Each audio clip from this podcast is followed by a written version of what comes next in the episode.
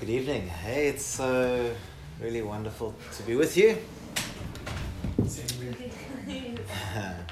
um, this is my fourth year yearly visit uh, to Paris. Colette's second, and first with our children.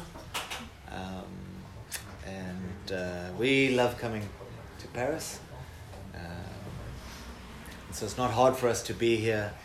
Uh, it really is. Uh, it's a deep heart thing for us, and uh, would like you to know that our church prays for your church regularly. The fact that you have had building breakthroughs and other breakthroughs, you can just say thank you now because of our prayers. Um, but also, it's great to, to have had so many of you guys come visit us at home. Um, and uh, it's, it really is just a thrill for us to be here. So even for some of you guys that are only meeting tonight, uh, in many ways, you're in our hearts already. Uh, we do have a, a, great love for this church, and uh, we love to wander around this great city and, I don't know, just trust God with you for the inheritance that He has brought for you. Mm. And I have to say, beyond you, many others. We continue to pray just into the fact that La will be a beachhead into the city and beyond into this nation and beyond the borders into the region. Um, and we carry great faith. So it's weird. We don't just pray, oh Lord, bless them. It's like for us, we we have personal investment uh, in this nation to see those prayers answered. So we're not just saying, Lord, bless them, but Lord, we're saying, answer our prayers. Uh, I, I, I, say that just to say this that though we live in two different hemispheres, it's important for you guys to know that you're not alone and that we really do feel a sense of partnership with you as a local church. And uh, I really just trusting the Lord with you for, for many great things. Um, interesting the scripture that uh, Fred read this evening. Uh, and we do trust that, that all of us, me included, even as I speak, will open our hearts and allow God to do what He needs to do. Um, and so I've had an interesting trip. Uh, I have Fred made me start jogging last year. and uh, since I've been in France this, this time, I keep going jogging and I keep getting lost. and so I'm doing far more kilometers than I planned. One of the equip days, I, I nearly didn't make the equip because I was running around and around Paris. and I had had uh, the keys, so the Colette wouldn't have been able to leave the Airbnb to get to the equipping if I didn't come home to unlock the door. And uh, even this afternoon, I went for a quick jog just to clear my head. And it was quite funny. I was jogging happily. I mean, I think the problem is I'm too busy looking around to actually look at where I should be going. and I ended up in the parallel street just on the other side uh, on the way back. And I thought, no, no, this is wrong. So I retraced my steps.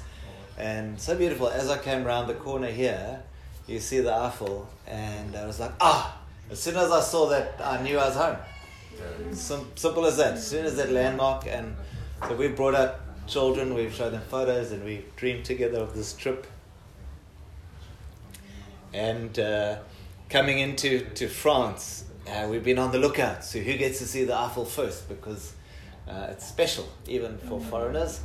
And um, I just it struck home to me this afternoon that you know the moment you see the landmark, everything sort of fits into place. If you're looking at the right part, if you're looking at the right thing, everything else finds its order. And they say that if you get lost, you tend to walk in circles. If you get lost in, in the sea, if you haven't got a landmark, you could paddle in the wrong direction. Um, and it's amazing to me how, just as you find some constant to focus your attention on, it's like your whole, there's the peace that comes, there's a purpose that, that comes, okay, now I need to go in this direction with this energy or in this order. And uh, so this evening, I want to ask you and myself as well, but I want to ask us well, what are we looking at? So the question tonight is what's on your horizon? And I want to ask for you as an individual, and then the way the part that you play as an individual will directly influence the local church. Many people say, "Oh, the church should be more friendly," or "The church should be more welcoming." Well, the truth is, if that's going to happen, then how are we going to do it? Well, it's going to happen if I'm more friendly, if I'm more welcoming. Yeah. Sometimes we point fingers and say, okay, the the organization must somehow change. But actually, the organization will only change if I change. It's true. Oh, the organization should be more spiritual. Well, but I never read my Bible. I never pray. I never smile at anyone. I never, yeah. And um, so I want to ask you this this evening. So what's on your horizon? Because what's on your horizon will directly um, will play a role in what's on the church's horizon. And can I be bold enough to suggest that what's on my personal horizon should fit into what's on the horizon of the church I'm part of? And uh, so it all depends. When you when you lost in the city, if you see the Eiffel, then you know which way to go, right? Uh, fortunately, I mean, could you imagine if they didn't live near an, uh, a um, landmark? I'd be in trouble. Uh, the during the equip when I was running, I knew as long as I could find the my way to the metro station, I'd be okay. And eventually, I had to stop someone. I said, "Can you tell me where the metro station is?" And the guy said, "Yo, you're far away." I was 45 minutes walk away from Carpenter And uh, so he said, Well, you can get on the metro, and I had no money on me. so uh, I'll just confess now yeah, I thought there's actually no time to run all the way back, and I might get lost again. So yes, I got onto the metro without buying it, the, the, the, the tram, with the tram without um, buying a ticket. So I'm just confessing my sins. I thought if, if, if someone catches me, I'll just speak in, in Afrikaans, and if they can, if they want to go through the trouble of communicating with me that it'll be worth the fun. so now that my sins have been confessed, now we can look at the Bible. uh, in English, we have this saying that the dogs stop fighting when there's a cat in the yard. So we have very deep, right? You never heard that? Yeah, we in English have a. so we we have dogs, and uh, most, in fact, probably almost all of our married life, we've had dogs. We love dogs. It's amazing how dogs will fight each other, either for food or for territory or whatever. But as soon as there's the neighbor's cat jumps into your garden, the dogs stop fighting each other and they chase the cat because dogs are built to chase cats. If you've seen Up, the movie, then you know what I'm talking about. Um, and so it's so interesting when dogs have a greater focus, all of a sudden they work together to accomplish the goal of catching the cat. But when there's no cat, when there's nothing on the horizon, when there's nothing to focus themselves on, they can fight each other. And that's true of churches as well. When we aren't constrained by something bigger than ourselves, we can easily become unhappy with each other. It happens in a family. Think about it. If you have siblings, when siblings, when brothers and sisters get bored or unhappy or it's raining too much outside, you can't go, what do you do? You start arguing with each other. That's as a blood family. How much more is a church? And, uh, you know, we can take each other for granted. The small things become big things and we can lose our way we can lose our way. And sometimes those things can get into our hearts and we actually can forfeit our inheritance. And so I'm asking what's on our horizon because what's on our horizon will determine how we work together. When there's a catch on the tree, the dogs forget that they're fighting with each other because there's something to go against. And so obviously on our horizon must be Jesus, but then there should be something, some of these things. So, if you look in Genesis chapter, uh, the beginning of Genesis, uh, chapter 11, you remember who? What happens in chapter 11 of Genesis? It's the test. yeah. Fortunately, it's an open book test. You're welcome to have a look in your Bible. Babel. Babel, yes, well done. Yeah. Uh, Tower of Babel, where men said, Let us build a name for ourselves. And God said, No, if these men work together, you see, when they have something on the horizon, it's interesting. If you read chapter 11, it's as though even God doesn't want them to be united like that. Isn't it amazing? And all they were doing was building a tower. So even God didn't want human beings to have such a great goal on their horizon that they would work together in unity. It's amazing. Eh? So we have Genesis 11 as the Tower of Babel. Genesis 12. Summary quick, one sentence. What happens? Genesis 12. Abraham. Well then, Terry. So Abraham and what we now call the Abrahamic call. Yeah? Go to a place I will send you. I'll bless you. You will be a blessing. All people on earth will be blessed through you. Yeah? Whoever curses you, I'll curse. Whoever blesses you, I'll bless. And I'll give you descendants. This, this amazing thing, which today we walk in as his descendants by faith, right? Um, Genesis 13.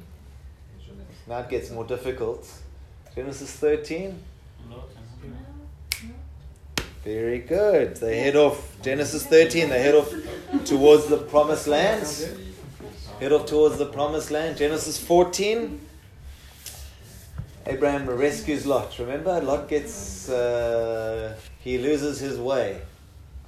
In Sodom, he gets, and Lot and Abraham is to go and rescue him.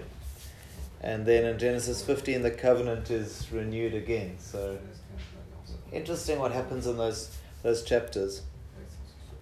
And um, so, if you want to read with me quickly, Genesis 13,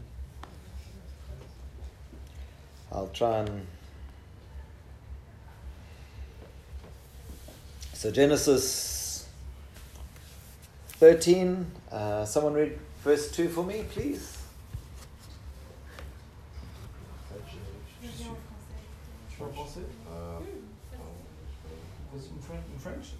Yes.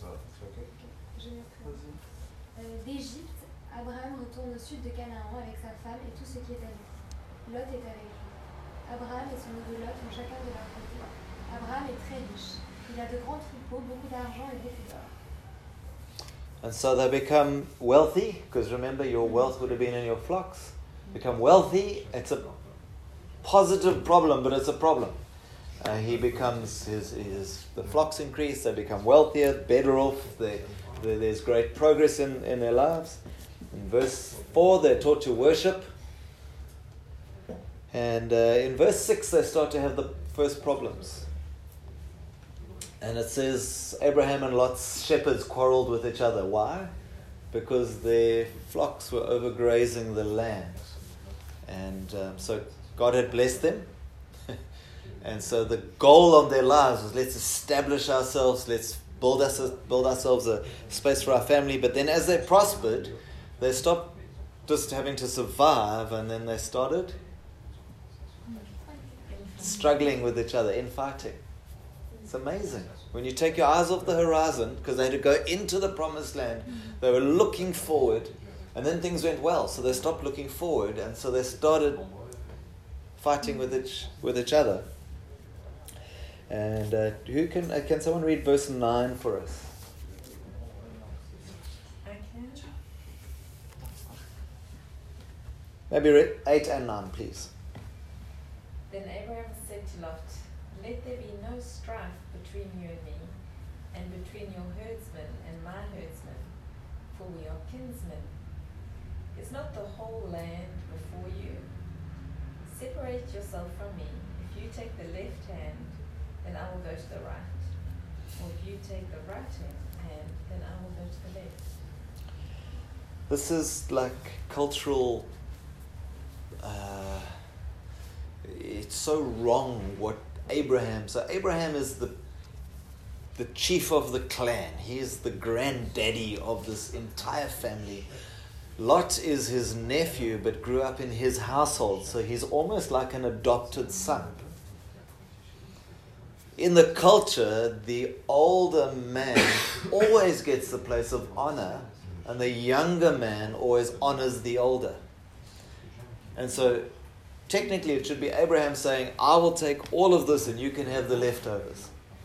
And said, Abraham, because he is secure in the call of God, says, Well, you choose first, Lot. So he turns culture on its head. He gives Lot the choice.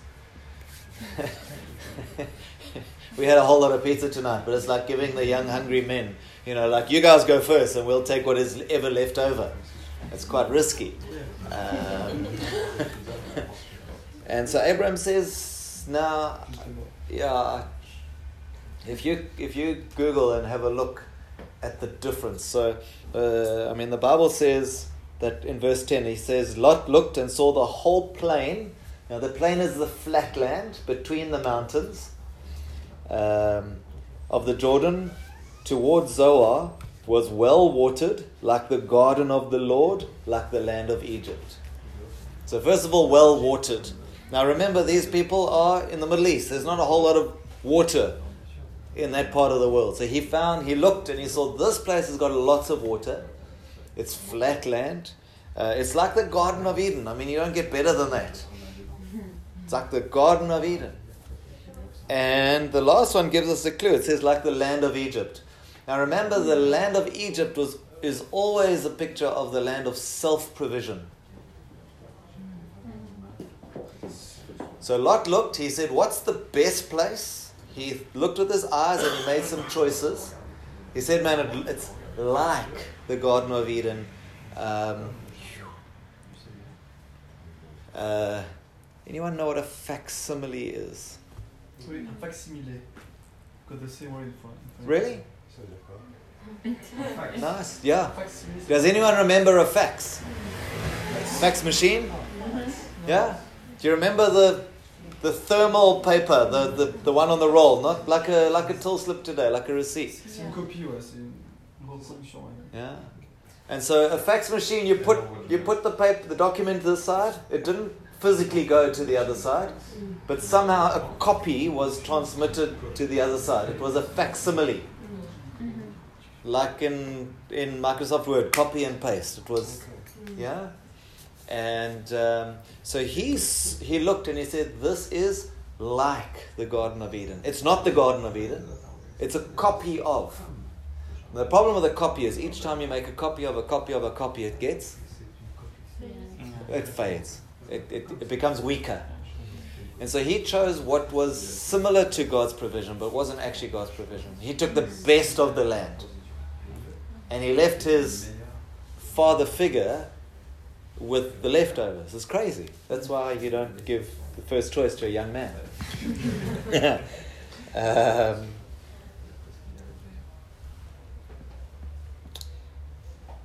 if you read on, it tells you that the, this land was so good. The only problem was, it says he went and he pitched his tents towards Sodom and Gomorrah.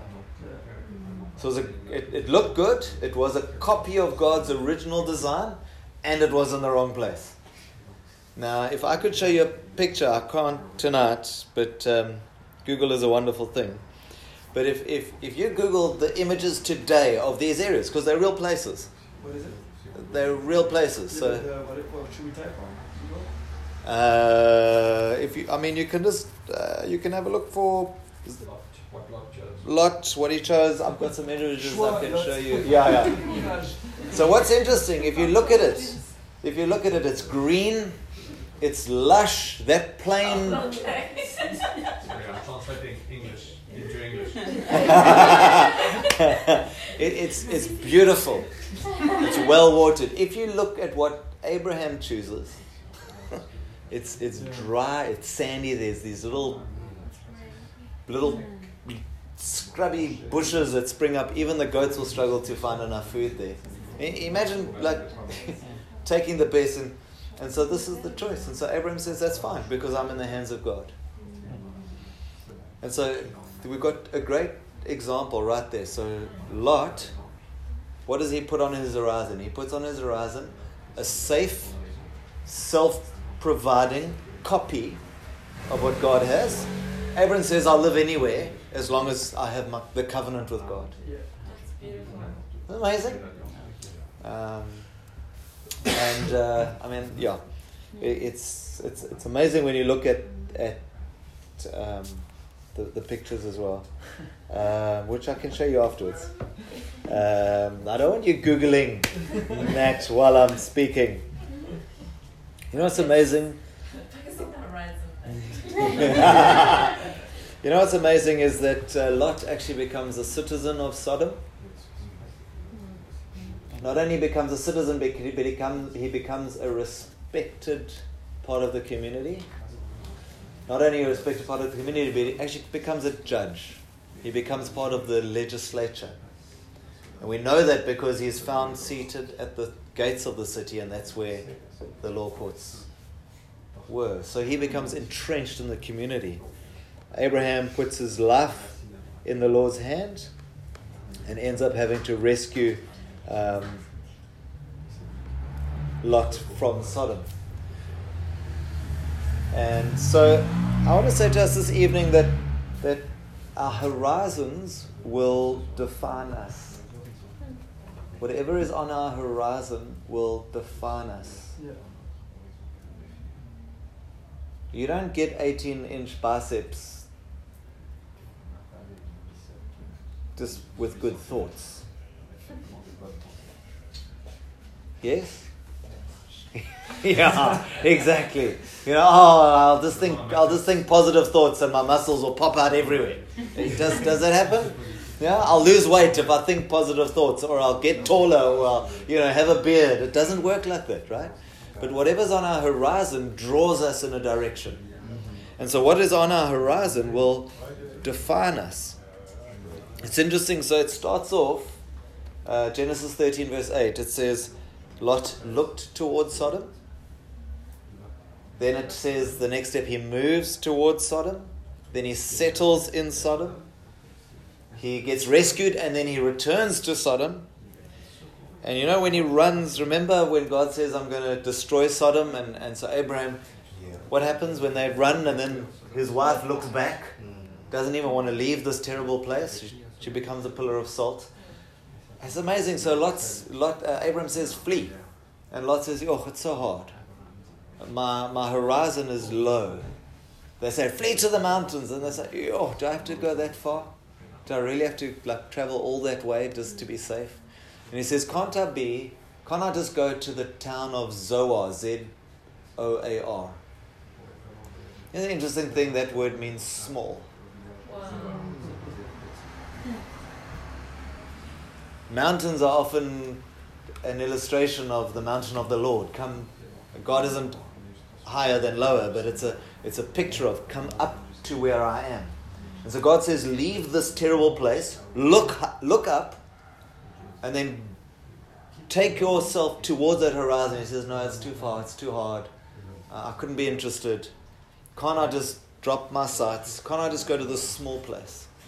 And if you follow the story, remember what happens? He ends up drunk, committing incest with his daughters, and the children born to them become a punishment for Israel forever. All because he had the wrong thing on his horizon. I'm asking what's on our horizon. Because where we look, we live. Very good. Hmm.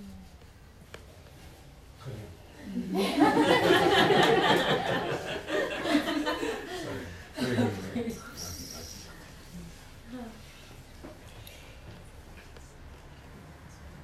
Hmm.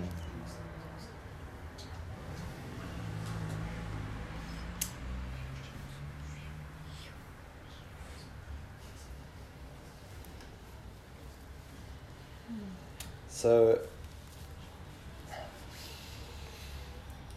we did want to just talk about some real things and, and just so the concept is what's on your horizon because where you look you live.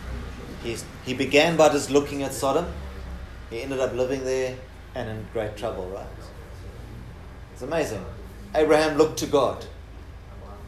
He said, Give me any part of the map, and wherever that is, it's great because that's where God will be with me.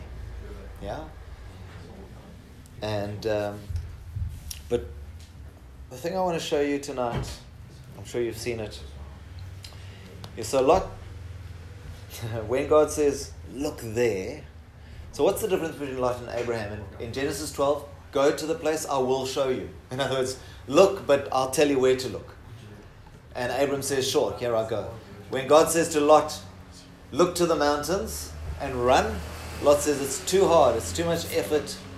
The con- the, the, the, the, the contribution is too much." And so he sets his sights lower than what God calls him to. And he ends up paying a great price. Um, and so, what will do that? What will do that? Because I think every church runs the risk of having our sights on too low a horizon.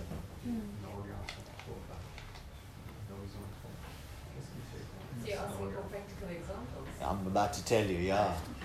So I'm asking you to think. So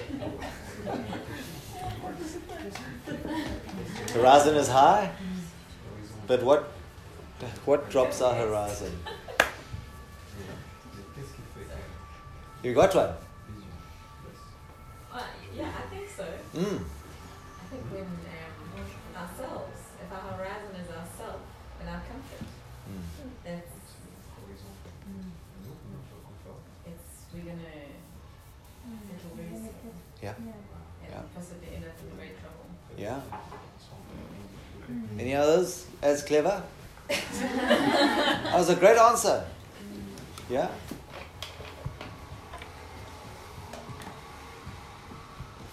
If my horizon is, you know, my, my, my station in the church rather than what the church is supposed to be doing. That's the clever corner over there. She's rubbing off on me.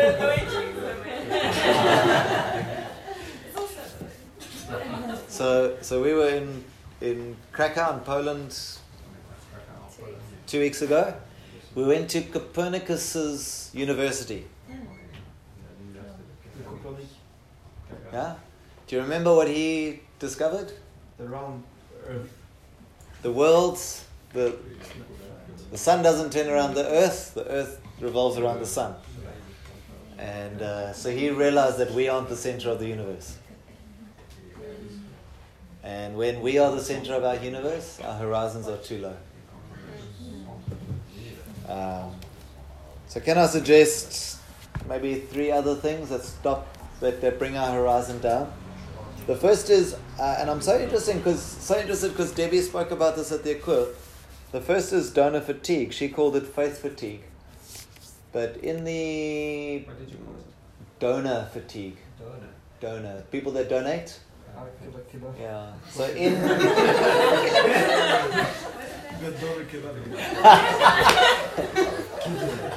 donor In the charity organizations, what they find is you have to show more and more uh, uh, tragic images to get people to take. So you show a picture of someone starving and people will donate. Then you've got to show them like even more starving for people to donate again, and eventually, you know, you really.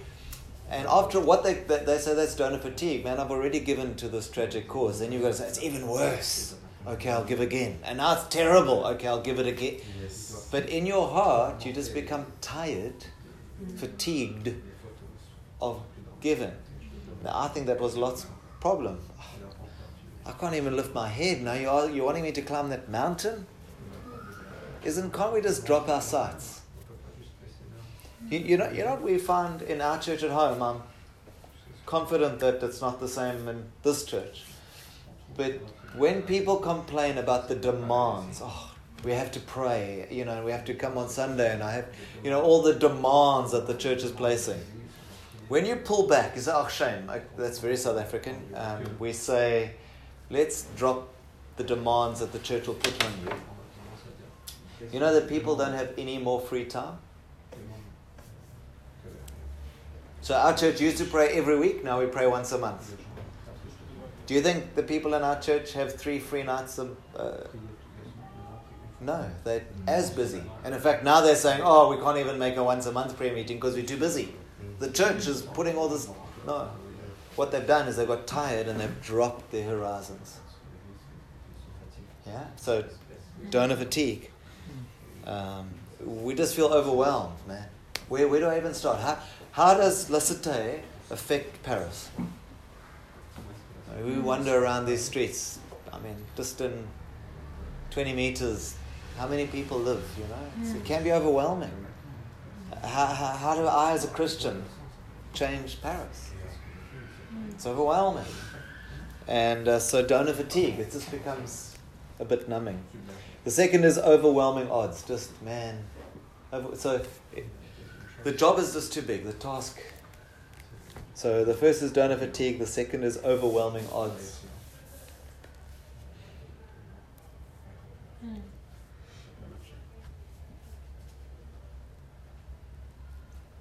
And the third is an overdeveloped sense of my own inadequacy.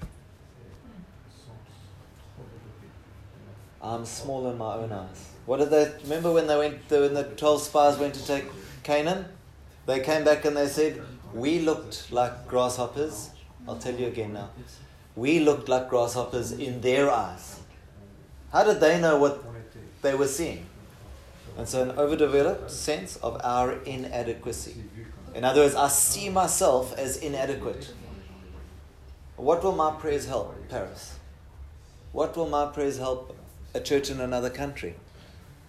That's why it's so cool for us at home to keep reminding our church, man, we prayed for La and look what happened. Don't think your prayers are small. Um, yeah? Because the harvest is great, man. It's huge. And when we're overwhelmed and I'm tired because I'm serving Jesus, I'm fatigued, what happens? My horizon drops. And as my horizon drops, it drops from Jesus and his call, Genesis 12, gospel to all nations, and it drops all the way until it reaches me. And I become the center of my universe, and I start fighting with my brothers and sisters. Instead of looking up, and there's this gathering of come, we've got all build together too. It's Beautiful. Here, here, if you want to have some fun, just uh, search on YouTube.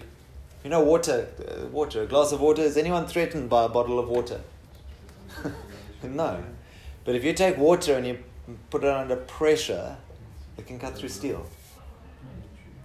Mm-hmm. And so when my gaze drops to me, it's just like there's no strength. But when I'm focused, when I have a grand horizon, all of a sudden there's great power, there's great strength. Very good, Craig. Mm-hmm. Very right on. Hmm, thank you.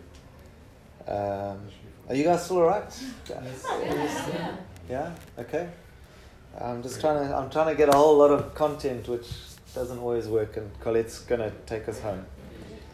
Uh, you know what happens when, when, when our horizon drops? These, these things happen. So sorry that, I mean, he started, but I'm giving you negative examples. But, uh, you know, when, when our horizon drops, we separate ourselves from others. In um, Luke chapter 19, Zacchaeus goes up the tree. Remember Zacchaeus? He climbs the tree. Why didn't he push through the crowd to see Jesus? He climbs up in the tree. He separates himself from anyone, everyone, just so that he can have a look. He's interested, but from a distance. And so when my horizon drops, yeah, I'm interested in what's going on in the church. I'm interested in the call of God on our city, but from a distance. Don't ask again, because I'm donor fatigued. I'm overwhelmed. And so when our horizons drop, we separate ourselves. You know why that guy has stopped coming to church? And when you call him up and say, hey, we haven't seen you since, yeah, maybe I'll see you next week. You, you know that guy? I'm sad, the church is full of those them. guys. Those guys. you know why? You know what the problem is?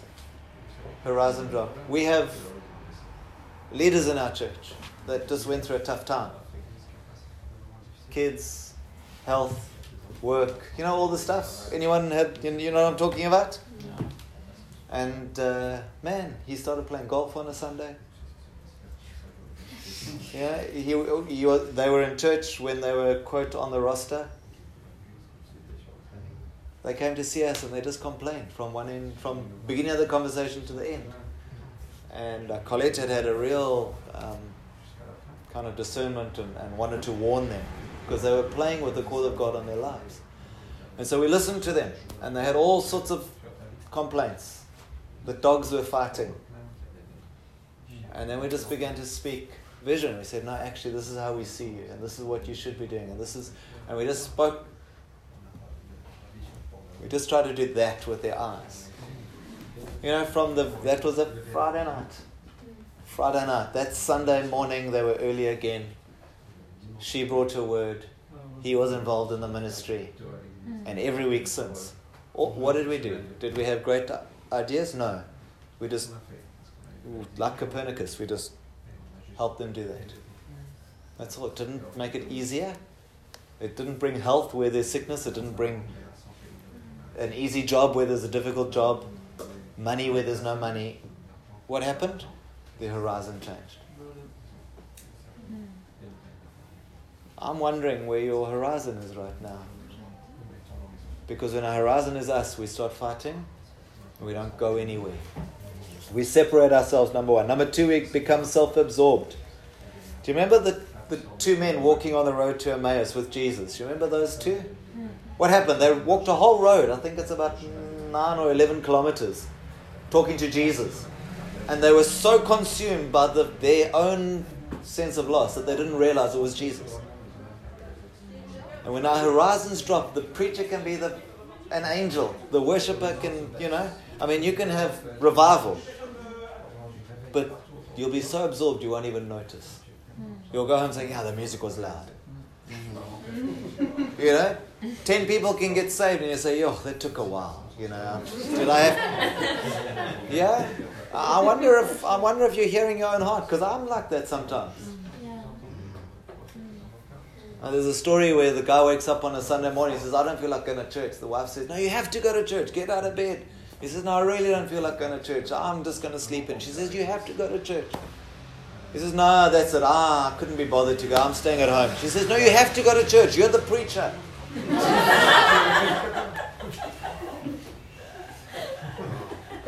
well done, Colette.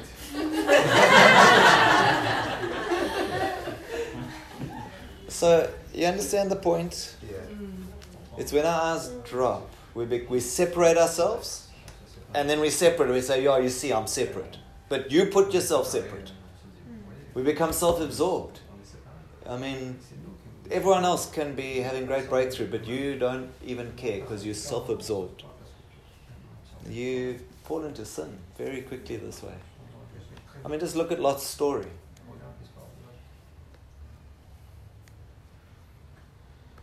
Separate self-absorbed sin, and we horizon drops. And you know what? Uh, uh, our future is at stake. And think of Lot. It wasn't just his future, it was a nation's future.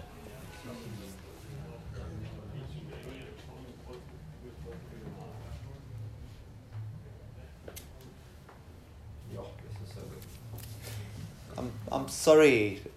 I wish we could just talk positive, but we, we honestly we, we chatted and we really felt we just needed to come and love on you by just picking up those eyes. Mm-hmm. I don't know if any of you like the game cricket. No,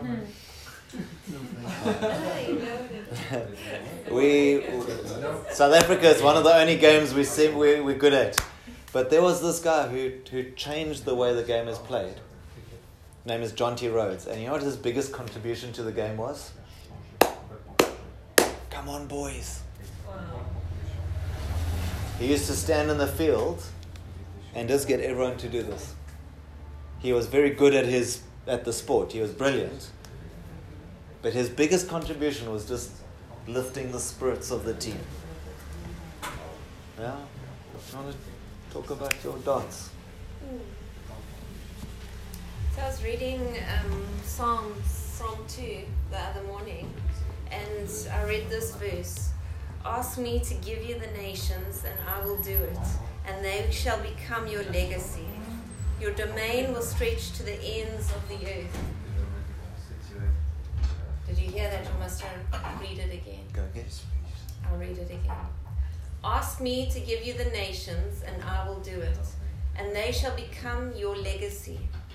Your domain will stretch to the ends of the earth. And I really felt this was a scripture for La Cité that um, you're not just here for this beautiful city or this beautiful country. Um, you're not just here for France, but actually for the nations. And that God is using you to reach out to different nations. Um, even just seeing you at the equip and Mm. serving, and I know it's hard work. We've hosted an equip ourselves, and you reach the end and you're tired, and sometimes your spirit's a little down, and you think, why on earth did we do that? Because we got nothing out of it. But I just want to encourage you that even at the equip, you were a blessing to the nations. You were stretching out your tent pegs. Um, Vanessa and I were having a discussion last night, and um, I think one of the things the devil can do is distract us from our real cause, from looking up at the horizons for La Cité, for being a blessing to the nations, and that the nations are your inheritance. And he can distract us. Um, in the Roman times, when they were fighting wars, and this is when um, Paul would have written um, Ephesians and a, a lot of the New Testament books, uh, he would have used these examples. And what they would do is they would fire these um, big like javelins that they would set on fire. So they'd dip them in tar and they would fire these at the enemy. And the enemy would then be distracted and they wouldn't cause much harm, but what they would do is start all these fires everywhere. And so then what you would do is you would be running around and putting out all these fires, and then the enemy would just easily come into your camp and really destroy you. And so for you, I would just want to encourage you to open your eyes, like Fred um, said earlier, open your eyes to see the fiery darts of the enemy, your insecurities, being tired, just the being offended at each other, just the things that the devil brings that distract us from our call of God and from inheriting the nations. Voila. Here we go. So be be careful because it looks impressive. A fire is an impressive thing, but it's actually not what's going to win the battle.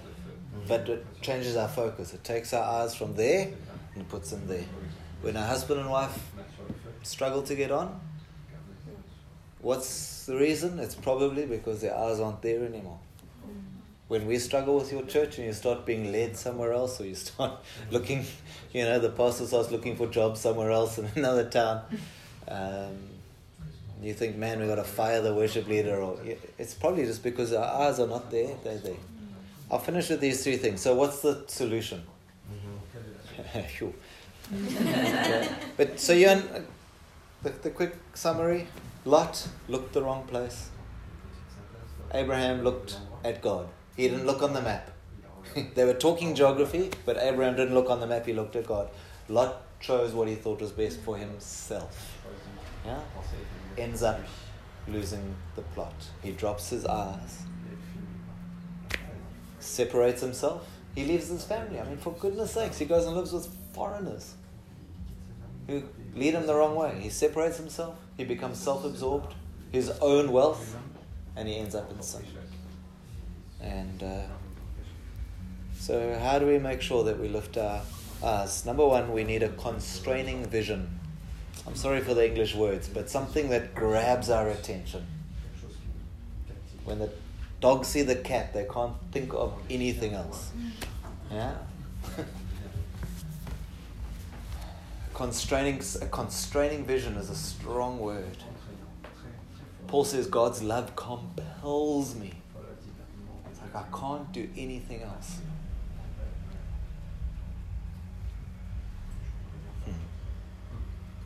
What could the vision look like for church members? It's a great question. So you've got to ask God to put, because that's vision, isn't it? It's a dream. Um, and that comes, you know, when you're intimate with people, with someone, you talk about deep things. It comes with finding, it doesn't have to take a month. You just find some time, say, Jesus, I'm going to I'm gonna be intimate with you today. I'm going to listen and let you speak. It comes with just deep down something drawing your attention. Make sure it's the right thing, because Lot had his attention drawn.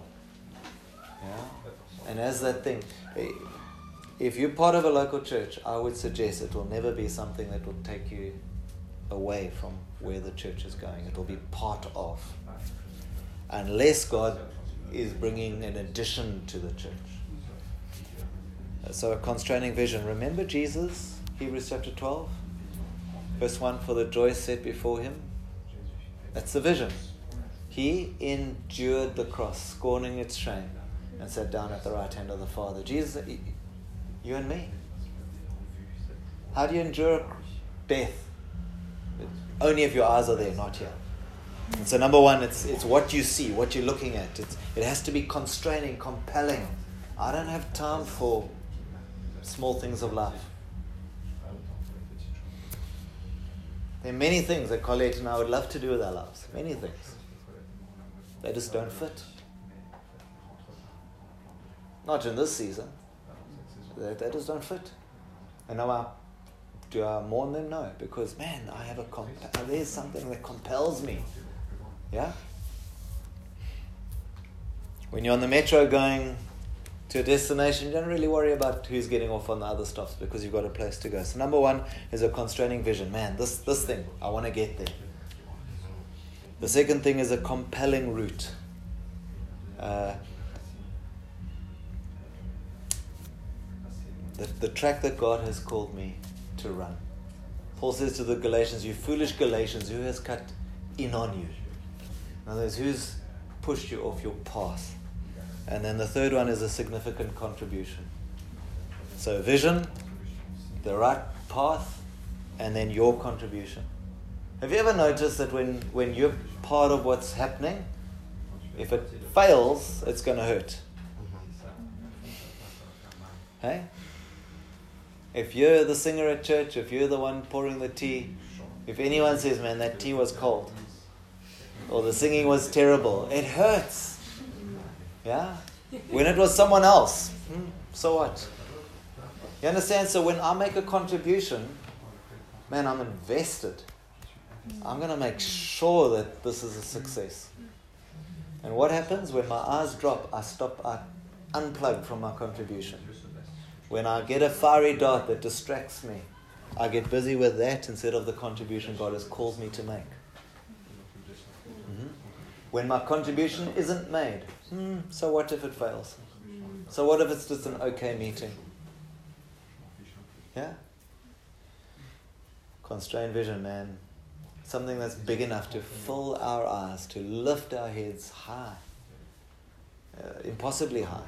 And so, Jesus, you want to take us there. I want to be part of, of that.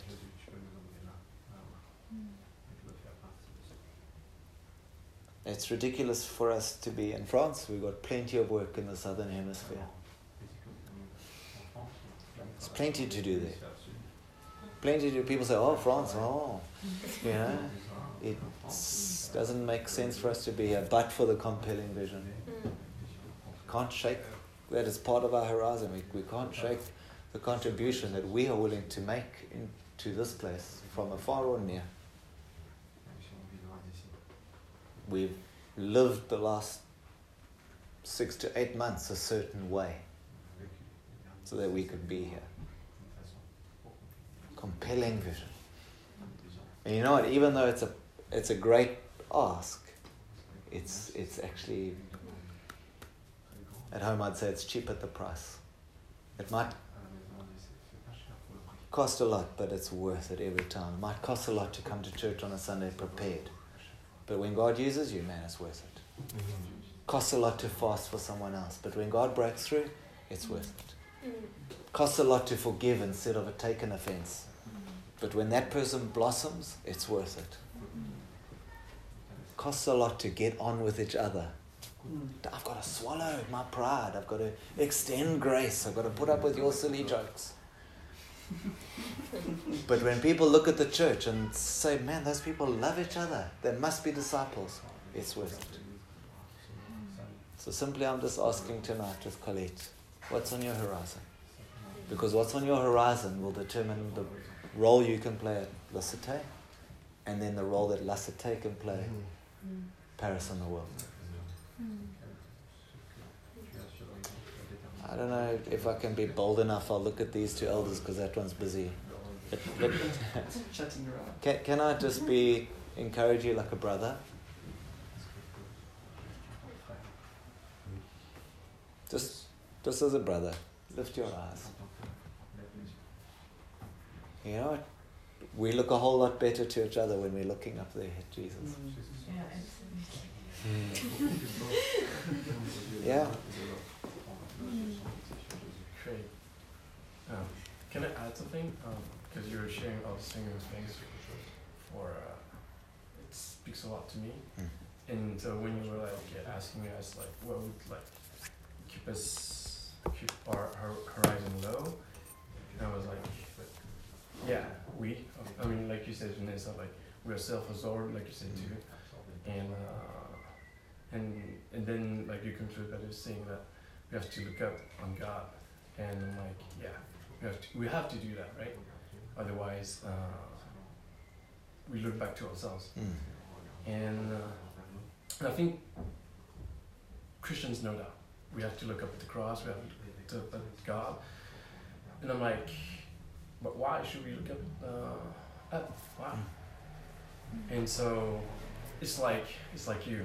You're saying, okay, you you come on you come to the street, you see the, the Eiffel Tower, and you have to look up, Mm. and you know you're home, right? Mm. And I'm like, we have to do the same as Christians, but what makes us look up at God? Uh, and I'm like, many things, of course, but we have to look up at God because, first of all, He's big. Why did you look up at the uh, Eiffel Tower? Because it's big, Yes. it's there. And secondly, because God is beautiful. And some because we look up something beautiful and something beautiful because you can't keep your eyes off of the beauty, right? Yeah.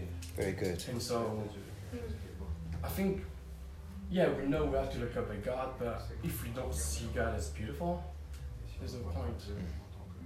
And so thanks again for uh, reminding us all these things and I just wanted to add that Mm, little thanks, thing dear. to uh, to know why we look up at Mm. God. It's good. Very good. Very good. Very good. Thank you. Thank you so much.